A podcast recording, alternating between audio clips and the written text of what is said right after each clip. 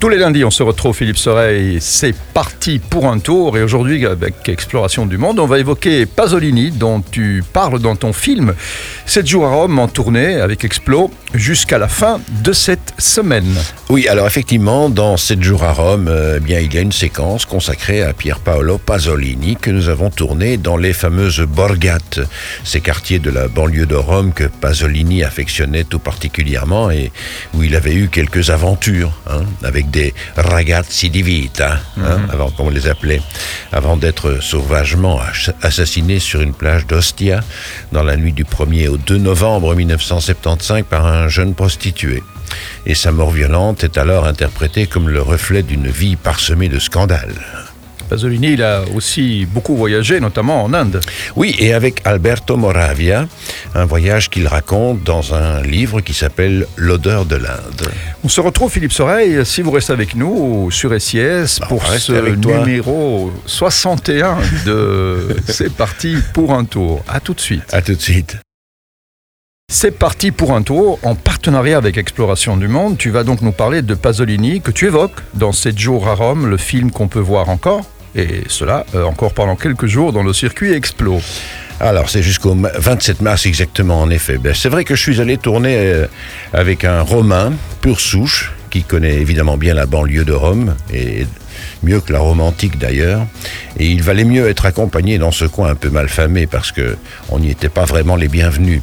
Les habitants restent encore très farouches, alors quand ils voient débarquer une caméra, ils se cachent chez eux. Et c'est dans ce quartier que Pasolini aimait particulièrement aller à la rencontre des jeunes gens un peu sauvages, comme on dit. Pasolini aimait les aventures et pas seulement autour de Rome. Voilà, en 1961, Pier Paolo Pasolini se rend en Inde et pour lui, c'est une véritable découverte, bouleversante, de la terre sacrée qu'il foule pour la première fois aux côtés des romanciers Elsa Morante et Alberto Moravia. Ainsi, le prestigieux trio italien chemine entre Bombay, Calcutta, Delhi et Benares. Alors, Pasolini rapporte euh, de ce voyage des écrits qui mêlent l'anecdote, errance et réflexion sociologique. Il y a d'abord l'émerveillement face à la beauté, la douceur de l'Inde, il y a ces rencontres, et puis euh, il vient très très vite à, l'épouvantable misère. Il faut savoir que Pasolini, l'intellectuel engagé, quand il voit ça, il s'insurge et il ne peut s'empêcher de tracer des parallèles entre le système de caste indien et celui de son pays natal.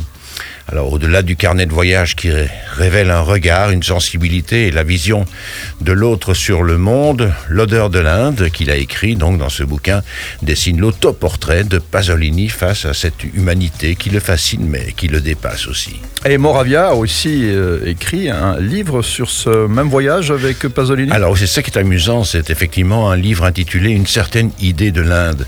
Alors autant le bouquin de Pasolini est moins un récit qu'une odeur, si je puis dire, Hein, euh, respirer lors de ses errances nocturnes et, le spectacle d'une étrange spiritualité qu'il vit un peu comme une descente au sein d'une humanité primitive, alors que pour Moravia, eh bien, c'est le choc culturel et la force d'un pays qui se révèle d'une énorme, euh, d'un énorme défi social dont il décrit l'élégante euh, immensité et aussi la douceur des paysages. Comme quoi, en étant deux immenses artistes, on peut faire le même voyage et voir des choses euh, tout à fait différentes. Voilà, mais c'est toujours ce que je dis quand je parle d'Explo. Hein. Hein, on a tous à peu près tout, on a à peu près tout exploré sur la Terre.